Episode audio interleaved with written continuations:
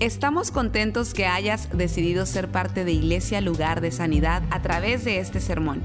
Tal vez estás en tu automóvil, haciendo ejercicio, en el quehacer de tu casa o simplemente disfrutando tu día. Es nuestra oración y nuestro deseo que tú recibas lo que Dios tiene para ti. Si te es posible, te recomendamos que tomes notas de lo que Dios te hable el día de hoy. Bueno, vamos a orar por el mensaje otra vez. Quizás el Señor, quizás el Señor. Hoy vamos a hablar sobre aunque no lo hiciera y yo le voy a explicar por qué ese título. Gracias Padre, ayúdanos, ayúdanos hoy a predicar tu palabra, a oírla, a vivirla en el nombre de Jesús. Gracias. Amén, amén, amén. Gracias a los muchachos de la banda, muy buen trabajo. Eh, quizás el Señor, quizás el Señor es una serie que comenzamos y eh, la, primera, en, la, primera semana estuvimos hablando sobre eh, Jonatán, cómo Jonatán hizo algo impresionante, que él con su escudero se metió hacia las líneas del enemigo, cruzó las líneas del enemigo y crearon una gran victoria para el pueblo de Israel. Dos hombres pudieron acabar con un ejército entero. Y el contexto es, quizás el Señor es que nosotros hacemos ciertas cosas y Dios hace el resto. Es como que usted comienza algo y Dios lo termina. De eso se trata esta serie, quizás el Señor. Hoy yo quiero hablar sobre una historia muy especial que está en el libro de Daniel el libro de Daniel es un libro que para mí desde jovencito me ha impactado mucho, me ha ayudado mucho. Es un libro que tiene, eh, tiene muchas cosas porque habla de, de, la, de cómo Israel, el pueblo de Israel fue desterrado, cómo eh, Nabucodonosor, rey de Babilonia, que era el rey de todo el mundo en ese tiempo, todo, todo el mundo conocido en ese tiempo estaba bajo la orden y la autoridad de este rey de Babilonia llamado Nabucodonosor.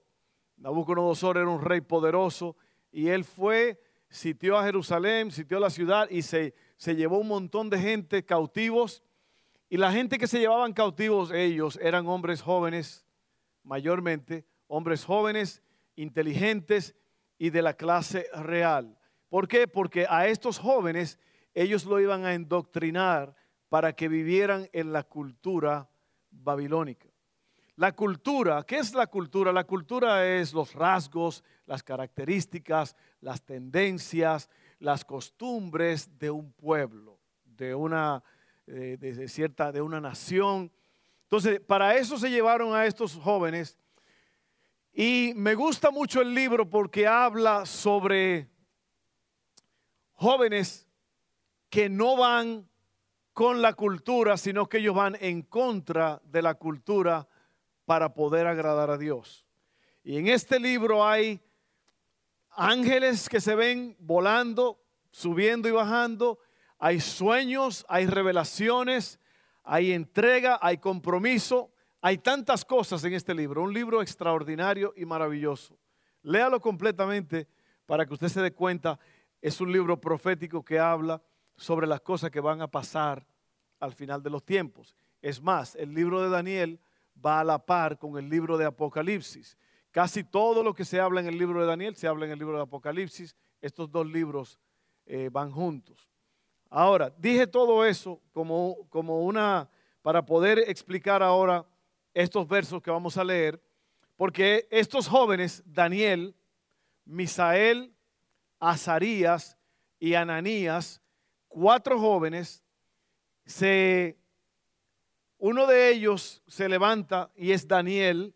Sobre ellos eh, podemos verlo en más acción en todo el libro. Llega un momento que ya estos otros tres jóvenes dejan de mencionarse. Pero el rey de Babilonia, Nabucodonosor, le cambió el nombre a ellos. A Daniel le puso Belsasar, a Misael, eh, Sadrach, a Ananías, Sadrach y a, a Azarías, Abednego. Así que Belsasar, Sadrach, Mesach y Abednego son los tres nuevos nombres que adquieren estos jóvenes. Fíjense, nombres que tienen que ver con la cultura y con los dioses de esa nación. Si usted lee más tarde en el libro de, Daniel, usted se va a dar cuenta que Belsasar es el nombre del Dios de Nabucodonosor. Y él le pone así a Daniel porque Daniel es un hombre que se destaca grandemente a través de este libro. Ahora, miren esto. La razón por la cual el título es Aunque no lo hiciera es por lo que dicen estos jóvenes en medio de una crisis, en medio o al borde de la muerte. Esto es lo que ellos dicen y por eso escogimos ese subtítulo. Quizás el Señor es el título, el subtítulo es Aunque no lo hiciera. Vamos a leer Daniel y vamos a estar leyendo varias escrituras en el libro de Daniel para que usted entienda lo importante de, estos, de, este mensaje, de estos versos. Daniel 3, 16 al 18. Leemos. Sadrach, Mesach y Abednego contestaron. Ahora, déjeme darle otro poquito de fondo antes de seguir ahí, porque lo que sucede es que el rey Nabucodonosor tiene un sueño y el sueño se le olvida. ¿Ok? Entonces, él manda a todos los magos, astrólogos, los sabios del reino, él manda un mensaje para que le digan qué fue lo que él se soñó, porque no solamente se le olvidó el sueño, pero no hay significado para el sueño. Y eso es grande, pero ahora Daniel, o sea, mandaron el que no, si ustedes no me dan la señal de este sueño, si ustedes no me dicen qué fue lo que yo me soñé, todos van a morir. Todos los sabios, los magos y los astrólogos del reino, todos van a morir. Entonces, Daniel se va y, va con los muchachos y se ponen a orar y Dios les revela a Daniel lo que se soñó el rey y ahora Daniel puede ir donde el rey Nabucodonosor y decirle lo que se soñó. Ahora yo, mire, esas son cosas profundas y poderosas, que usted le diga a alguien lo que se soñó. Piénselo por un momento. Y Daniel le dice qué fue lo que se soñó. Usted se soñó esto. Usted se soñó con una estatua. La cabeza era de oro. El pecho era de bronce, de plata. y, va diciendo ciertos eh, materiales. Y luego viene una piedra poderosa, grande del cielo que destruye la estatua. Y, Daniel empieza a decirle, oh rey, tú eres la cabeza de oro. Pero detrás de ti viene otro reino. Y luego otro reino. Y luego otro reino. Cuatro reinos que vienen después eh, y le dice el sueño y le dice el significado del sueño. Y este hombre se vuelve loco y lo, y lo llena de, títulos y lo hace jefe de, todo ese asunto de la provincia y, lo halaga y lo pone muy en alto a Daniel. Ahora Daniel es un, un gran, uno de los más grandes del reino de Babilonia. Después de esto, entonces se le ocurre a Nabucodonosor ahora hacer una estatua y después se va a dar cuenta que Nabucodonosor tiene otro sueño y en ese sueño Daniel le dice a él, este sueño es mala noticia para ti. Porque lo que pasa en este sueño es que ahora tú, rey, vas a caer postrado por siete años, tú vas a ser como un animal, tú vas a vivir como salvaje, te van a crecer las uñas y el pelo, eh, te vas a mojar con el rocío de la mañana, no te va a ir bien hasta que aprendas a reconocer quién es el Dios del universo. Y así pasó. Pero anyway, antes de ese segundo sueño, este hace una estatua. Una estatua altísima. Usted va a ver ahorita las medidas. Y él dice, todo el mundo tiene que adorar. ¿El micrófono se está yendo y viniendo o qué? ¿O está bien? Todo el mundo tiene que postrarse. Cuando se empiece a tocar la flauta, la cítara, todo esto, todo el mundo se postra y adora. Había dicho que el Dios de Daniel era el mero mero, pero ahora él dice, esta estatua que él hizo se cree que es una representación de todos los dioses babilónicos. Y aquí ahora él quiere que todos adoren a esa estatua. Y resulta que estos tres chamacos se quedaron muy paraditos. Cuando todo el mundo se postró a adorar, ellos se quedaron parados y se lo dijeron al rey. El rey se enojó muchísimo. ¿Cómo es posible? Y esto es lo que pasa. Sadrach, Mesach y Abednego contestaron cuando el rey le dijo, tienen que adorar, tienen que adorar la estatua. Daniel 3, 16 al 18. Sadrach, Mesach y Abednego contestaron, oh Nabucodonosor, no necesitamos defendernos delante de usted. Si nos arrojan al horno ardiente, el Dios a quien servimos es capaz de salvarnos. Él nos rescatará de su poder, su majestad. Pero aunque no lo hiciera, ahí está el título. Lo vio ya, el título del mensaje, ahí está.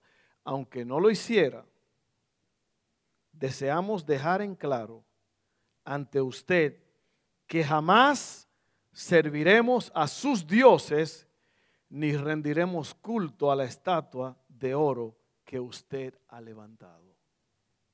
¿Sabe por qué? Porque estos jóvenes sabían desde niño, habían aprendido que uno de los mandamientos es, no tendrás dioses ajenos delante de mí. No te harás imagen de ninguna cosa en la tierra, debajo de la tierra, en el cielo. No te postrarás ante ellas ni las adorarás, porque yo soy tu Dios, fuerte y celoso. Esos jóvenes sabían eso. Y ellos no dejaron que la cultura dictara lo que ellos iban a hacer. Eso está tremendo. Eso es una gran enseñanza para nosotros, ¿ok? Ahora miren esto. Los judíos estaban bajo el juicio de Dios debido a la idolatría. ¿Cuántos de ustedes han oído esa palabra judío? ¿Cuántos no habían oído esa palabra judío o no saben lo que es? Un judío es una persona que viene de la tierra de Judea.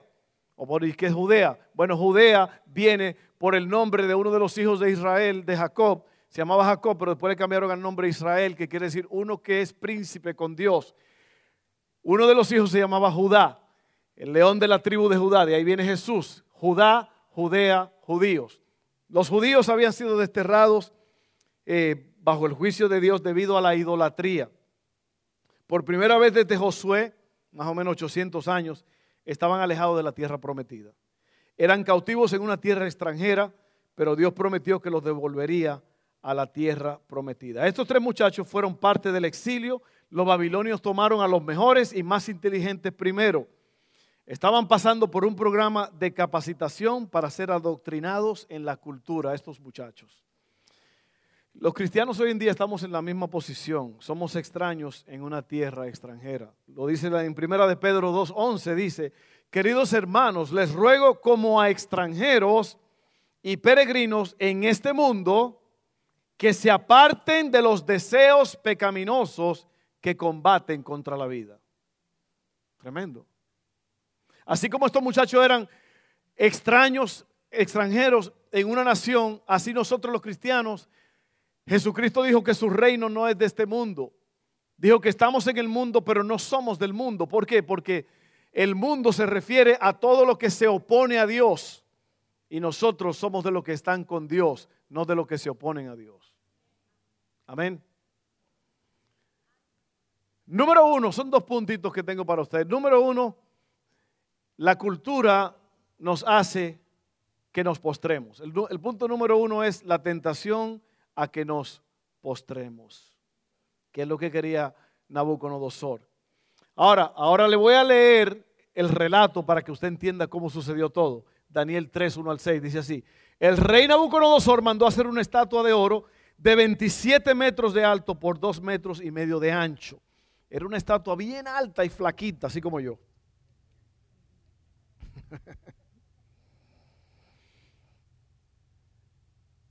y mandó que la colocaran en los llanos de Dura, en la provincia de Babilonia. Luego les ordenó a los sátrapas, prefectos, gobernadores, consejeros, tesoreros, jueces, magistrados y demás oficiales de las provincias que asistieran a la dedicación de la estatua que había mandado elegir. Para celebrar tal dedicación, los sátrapas prefectos, gobernadores, consejeros, tesoreros, jueces, magistrados y demás oficiales de la provincia se reunieron ante la estatua. Entonces los heraldos proclamaron a voz en cuello, a ustedes pueblos, naciones y gente de toda lengua se les ordena lo siguiente, tan pronto como escuchen la música de trompetas, flautas, cítaras, liras, arpas, zampoñas y otros instrumentos musicales, deberán inclinarse y adorar la estatua de oro que el rey Nabucodonosor ha mandado erigir. Todo el que no se incline ante ella ni la adore será arrojado de inmediato a un horno en llamas. Otra vez, esta estatua representa todos los dioses de Babilonia. Y por eso es que leímos primero lo que le dijeron los muchachos a Nabucodonosor, nosotros no nos vamos a postrar ante esta imagen. ¿Ok? Miren este detalle, a los babilonios no le importaba a quién adorabas en tu propia vida privada, pero a ellos sí les importaba a quién adorabas públicamente. Esa es la tentación que tenemos hoy día de mantener nuestra fe privada y callada. Por eso es que es, una tentación no decirle a nadie, que nadie lo sepa, en quién yo creo, cuáles son las cosas que yo, que rigen mi vida, cuál es la verdadera cultura, porque hay una cultura, eh, hay una cultura bíblica y hay una cultura del medio ambiente. Y usted tiene que tener mucho cuidado cuál es la cultura que usted está siguiendo. Recuerde lo que le dije, la cultura son los rasgos, las características, lo que la comunidad cree y vive. Y nosotros tenemos que cuidarnos, amigos, hermanos, de que nosotros estamos viviendo bajo una cultura bíblica. Estamos viviendo regido por lo que dice Dios, como estos muchachos. Estos muchachos rehusaron vivir conforme a como vivía el resto de la gente. Mi mamá tiene un dicho que dice, donde va la gente va Vicente, o donde va Vicente va la gente. Es porque todo el mundo lo hace, yo lo hago. Y usted tiene que tener cuidado porque, mire, hay un dicho que dice, dime con quién andas y te diré quién eres. Ese dicho es poderoso. Oiga bien lo que le voy a decir. Oiga bien lo que le voy a decir. Usted se convierte en las personas que usted invita a su mundo. Eso está probado. Eso está probado. Usted es lo que usted, con las personas que usted se junta, dime con quién andas y te diré quién eres. Y sabe que lo grande del caso es que la, la persona con los que nos juntamos son esa influencia. Esas son las personas que te están diciendo, dictando qué es lo que tú debes de hacer, qué es lo que debes de creer, qué es lo que debes de tomar, qué es lo que debes de fumar, a qué lugares debes de ir. ¿Por qué? Porque estás con ellos. Nadie va a estar con alguien que no, que no piensa igual que ellos. Usted se junta con personas con las cuales usted piensa igual que ellos. Es muy fácil decir, o ellos van, pero yo voy, pero yo no, yo en realidad no voy a participar de lo que ellos van a hacer. No, el hecho de que usted anda con ellos es porque usted es como ellos. La persona que te gusta, tu novio, tu novia. Hay personas que abandonan todos los toda su cultura con la cual fueron criados, porque ahora un novio, una novia le está dictando cómo son las cosas. No, pero es que mira, yo aprendí que hay que esperar hasta el matrimonio para hacer eso. ¿Qué matrimonio? Ahí está la cultura radical contra la cultura espiritual. ¿Cuál matrimonio? Si nos amamos. Y la gente echan por el suelo todas las creencias que recibieron y ahora se entregan a un momento de pasión y se convierten básicamente en un robot de la otra persona. ¿Y qué le pasó a fulana? Se fue a pique, desde que se metió con ese tipo, se fue a pique. O desde que se metió con esa muchacha, se, se volvió loco y se olvidó de Dios. Usted ve cómo la cultura cambia a las personas. Si usted no está sólido en lo que usted cree, la Biblia dice, el que se cree estar firme, mire que no caiga. Y aquí hay personas ahora mismo que usted tiene una vida doble. Usted está aquí en la iglesia, pero esta noche hay un baile y usted va. Por ahí hay una, una bebedera y usted va y la goza y usted se junta con la gente. Y el problema con eso es que la gente del mundo no pueden distinguir entre usted y los cristianos porque usted es igual que ellos. Y no, ¿y qué tú me estás diciendo a mí, mi hija, mi hijo? Tú, estás celebrando con nosotros, tú, le estás, tú, le estás, rindiendo culto a Belcebú, a los demonios, con lo que estamos haciendo, lo que estamos mirando. ¿Sí o no? Usted tiene que ser diferente. Usted no puede vivir bajo la cultura en la que estamos. Usted tiene que vivir bajo la cultura espiritual bajo lo que Dios dice, bajo lo que la palabra de Dios dice, porque eso, eso es lo que te va a llevar a la vida eterna. Amén. La tentación a que nos postremos. Oiga, rechace todas las influencias malas. no ande con personas, no se enamore de gente loca, no se enamore de las personas que saltan el bardo. ¿Ustedes saben quiénes son esos? Los que se saltan la puerta de atrás, los que quieren todo en secreto, los que quieren juntarse contigo donde nadie está viendo para hacer cosas que no quiere que los otros sepan. Evite a esas personas. Y yo rechazo a los que se saltan por el cerco de atrás. Los que te dicen, ven, vamos a comer el pan a la escondida, porque el pan comido a la escondida es sabroso, dice la Biblia en Proverbios. Óigame bien lo que le voy a decir. Si usted es cristiano, si usted está buscando de lo alto, usted no puede vivir con la persona que usted ama antes del matrimonio. Si lo está haciendo, el techo se le va a caer encima. Amén. Déjeme tomar un trago de agua. Antes que me dé un infarto aquí arriba.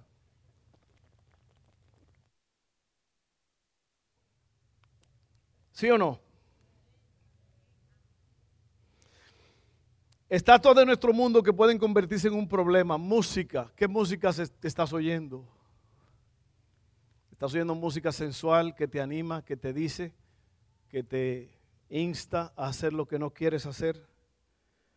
Son muchas cosas. Cualquier cosa puede convertirse en un problema. Películas, moda, tendencias sociales, política, placeres, realización personal, deportes deportes. Wow, usted sabe que hay iglesias que cancelan los servicios por un juego.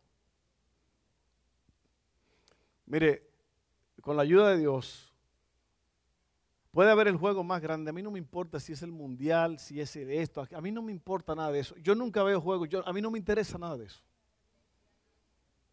Y yo sé que muchos de ustedes están diciendo, es lo que se pierde el pastor. No me interesa. Yo no cancelo cosas de Dios por un juego. Un juego que es un montón. Alguien dijo, yo no sé cuántas personas que hay en un equipo de fútbol jugando, jugando activo. 22 personas, 22 millonarios empujando una pelotita. Eso es lo que usted está viendo. Eso es lo que es el mundial. 22 millonarios que están empujando una pelotita y usted está con las venitas así que se le explotan. Y después está aquí en la iglesia.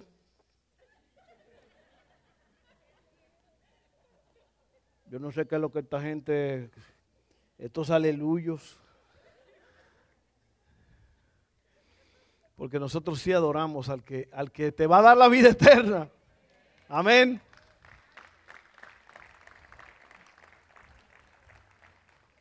Mire, y ese mundano ni sabe quién es usted. Digo, no mundano, no cristiano, que se llama, no.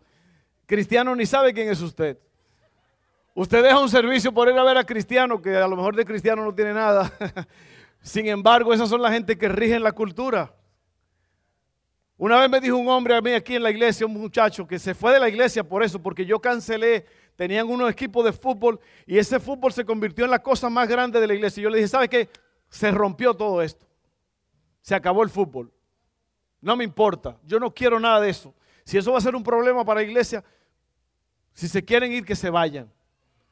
Ese decía que la piernita le temblaba cuando oía la palabra fútbol. Me da una cosa y yo como que... ese terminó yéndose y hoy en día es un mundano por el fútbol, como dijo un argentino, el fútbol. Estamos hablando de cultura, ¿verdad? Ahora miren esto. Y yo voy a ir aterrizando este avión ya. Hay algo muy importante en el asunto de la cultura.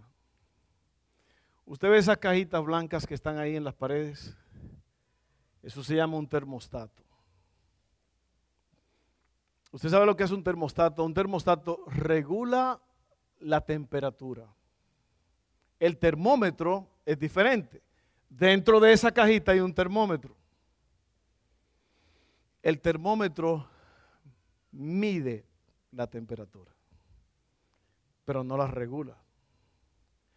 Y hay cristianos que son termómetros. Ellos se adaptan a lo que haya. ¿Qué es lo que hay? ¿Qué hay de beber aquí esta noche? Vamos a beber, vamos a, darnos los tragos. ¿Qué es lo que vamos a ver? ¿Qué es la película? Ah, es una película de medianesia, pero está bien, la vemos. Ve, e, esa persona, el cristiano, dice la Biblia, oiga bien, en Apocalipsis, que usted tiene que ser o frío o caliente, pero no tibio. El tibio es el que está regulado por la cultura. El tibio es lo que hace lo que otros hacen. El, por eso dice la Biblia, oiga bien lo que dice el Señor, y eso es serio. Dice, por cuanto eres tibio, te voy a vomitar de mi boca. Perdóneme que estoy siendo un poco duro, un poco violento aquí, pero eso es lo que hay que hacer, eso es lo que hay que predicar. Si yo le doy un mensajito bonito, barato, usted se va a ir y usted va a seguir siendo igual. A Dios le interesa y a mí me interesa que usted salga transformado de esta casa. Usted no puede esta noche salir de aquí e irse a un lugar donde usted sabe que la cultura es contraria a lo que Dios dice. Sin embargo, hay gente que tiene doble vida. Yo he tenido gente aquí en la iglesia que salían en, Facebook bailando en una discoteca y el domingo estaban aquí muy, muy chulos, muy sentados. Ve, usted no puede servir a dos señores. Dice la Biblia que usted va a aborrecer a uno y va a amar al otro. Y eso es lo que es el tibio. El tibio tiene una, pierna en el agua caliente y el otro en el agua fría. Y él está tibio. Eh, lo que venga. Si viene, pues, esto me gusta, yo me voy. Ah, son cristianos. El domingo vamos para la iglesia. ¡Uh, aleluya! ¡Gloria a Dios! No se puede. Yo prefiero mejor que hayan cinco personas aquí que están metidos con Dios. Y no cien que son tibios. Amén. A lo mejor algunos de ustedes están pensando, yo no voy a volver a esta iglesia jamás. Tu fe no solamente la tentación a que te postres, pero segundo la prueba de tu fe. Tu fe va a ser probada. Nabucodonosor, Daniel 3, 4 al 18, 14 al 18. Nabucodonosor les dijo, ustedes tres, es verdad que no honran a mis dioses ni adoran a la estatua de oro que he mandado a erigir. En cuanto escuchen la música de los instrumentos musicales, más les vale que se inclinen, ante la estatua que he mandado hacer y que la adoren. De lo contrario, serán lanzados de inmediato a un horno en llamas. Y oiga lo que dice este bárbaro, y no habrá Dios capaz de librarlos de mi mano. Sadrach, Mesach y Abednego le respondieron a Nabucodonosor no hace falta que nos defendamos ante su majestad. Yo sé que lo leí, pero lo estamos leyendo otra vez. Si nos arroja al horno en llamas, el Dios al que le servimos puede librarnos del horno y de la mano de su majestad. Pero aún si nuestro Dios no lo hace así, sepa usted que no honraremos a sus dioses ni adoraremos a su estatua. Oiga bien lo que la fe no es Dios lo hará. Eso es parte, pero la fe no es Dios lo hará. La fe es Dios puede. Y si no lo hace, es porque tiene un plan mejor. Esto te va a ayudar mucho. Muchas veces nosotros creemos, habían unos, unos pastores que hicieron el ridículo ahí en la Florida, ordenándole a un huracán que no iba a ir para allá. Y las palabras de ellos se hicieron el ridículo ante todo el mundo porque el huracán pasó por donde ellos dijeron, por ahí pasó el huracán. Por eso que las cosas de Dios usted tiene que tener cuidado. Dios quiere hacer, Dios puede, Dios lo quiere hacer, vamos a orar, pero al final del día los jóvenes dijeron, Dios nos va a librar del horno. Pero si a Él le place no hacerlo, está bien como porque Él tiene un plan mejor. A mi esposa la operaron de un tumor en un ovario. El doctor hizo sus estudios. Es, un tumor así, mira. Antes de la operación, otra vez, vamos a hacer el estudio. Estamos recién casados. Doctor Alibai se llamaba, de la India. Y el hombre hizo su cirugía, operó. Y luego me llama y me dice, yo no sé qué decirte. Porque mira, yo hice el estudio. Mi gente vieron todo. Ahí estaba el tumor grandísimo. Antes de la operación hicimos otra vez, vimos, ahí estaba el tumor grande. Cuando yo opero y, voy, lo que hay una cosita que casi ni se ve. Yo lo que hice fue que agarré el bisturí la exploté porque ni, yo di, para poder hacer algo por lo menos y decir algo. Y cada vez que él veía a mi esposa decía, You girl, que era de la India, you girl. Ella le confundió su mundo a ese hombre. Ahora ve, uno puede decir, yo declaro que no la van a operar. No hicimos eso. La tuvieron que operar. Pero Dios tenía un plan mejor. Porque ese doctor ahora sabe que nosotros le servimos a un Dios que todo lo puede. Amén. La fe no es que Dios lo hará, la fe es Dios puede. Y si no lo hace porque tiene un plan mejor. Sabían que Dios podía salvarlos y confiaban en que lo haría, pero sabían que si no lo salvaban es que no era parte de su plan. Y vamos a hablar de tres niveles de fe ya para cerrar aquí. Nivel número uno, saber que Dios puede. Yo sé que Dios puede hacerlo. Nivel número dos, yo creo que lo hará. Nivel número tres, yo voy a confiar en Él incluso si no lo hace. Porque ahí no es fácil, ¿verdad? Así que miren, usted puede confiar en Dios o usted puede estar bajo lo que la cultura le está dictando. Estos jóvenes se destacaron porque ellos dijeron no. Y, al final del día, usted tiene que tomar la decisión.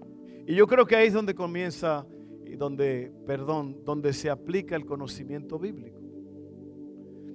Porque si usted es cristiano, usted tiene que vivir de acuerdo a la palabra de Dios. Todo lo que usted hace, lo que usted ve, lo que usted oye con las personas que usted se junta, tiene que estar filtrada por la palabra de Dios. Claro, hay personas con las que uno se junta porque uno está tratando de ganárselo para Cristo, pero usted no va a hacer lo que ellos hacen, usted, ellos van a hacer lo que usted hace. Así que tengan mucho cuidado de que usted no se junte con alguien para participar de las cosas. Y miren, la Biblia es como, usted ha visto en las carreteras que hay unas bardas de metal para que los carros no se salgan. Eso es lo que es el conocimiento bíblico. Cuando Dios te dice no hagas esto o no hagas aquello o haz esto, es para, para protegerte, para que no te salgas del camino y te mates en la cuneta, en el ditch o en el precipicio. Ve, porque la cultura se ríe de ti cuando tú dices, yo soy cristiano y yo no hago eso. Mira este ridículo. Mira este loco, estúpido, tonto. ¿Sí o no? El mundo se ríe de nosotros. Pero ¿sabe cuál es la diferencia entre el mundo y nosotros? Que nosotros tenemos una barda y ellos no. Y cuando se le van los frenos y cuando se salen del camino, terminan en el precipicio. Y eso es lo que usted oye todos los días en las noticias. Gente que se mueren por causa del alcohol, de las drogas, de las malas relaciones, de la locura, de la envidia, de los celos, de los pleitos. Léalo. Usted sabe cuántas personas han pasado por esta iglesia que entran y salen y que tuvieron un final espantoso. Porque dijeron, nah, qué Biblia, qué, qué cultura cristiana, no me digan nada de eso, no me pongan bardas. Las bardas son para que, y a la gente, hay gente que se enojan cuando tú le dices las cosas. Ahora mismo aquí hay personas que están enojados. Sí, aquí hay personas ahora mismo que están, ¿para qué tiene que decir eso? Porque miren, al final de la noche, normalmente digo al final del día, pero al final de la noche, cuando esta cabecita descansa en la almohada, yo puedo decir, fue un día bien vivido.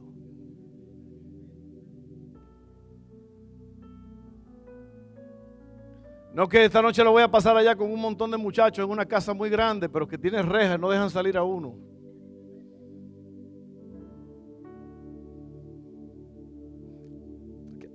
Yo le puedo contar de personas que han estado aquí muy tranquilos un domingo y al, otro día o ese mismo domingo lo agarran preso porque estaba manejando borracho en el carril equivocado. Cultura. La cultura. Y usted se fue a su casa y usted durmió tranquilo esa noche con sus niños en la casa. ¿Por qué? Porque usted tiene bardas. Bardas que le dicen no hagas esto, no haga aquello. No es para quitarte el gozo, es para preservarte la vida. Para que vivas feliz y contento o contento y feliz como una lombriz. Amén. No, pero es que a mí me gusta el mundo. Bueno, pues dale para allá. No, pastor, es que a mí me gusta aquí, que me, me gusta, me gusta. Dale para allá.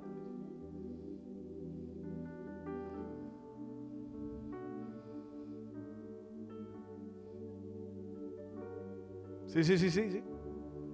Dice la Biblia, escojan hoy a quién van a servir. Al Dios a los dioses de los amorreos, a los dioses paganos donde ustedes le servían al otro lado del río Jordán, o al Dios verdadero, al Dios de Israel. Escojan a quién van a servir. Josué dijo, yo y mi casa vamos a servir al Señor.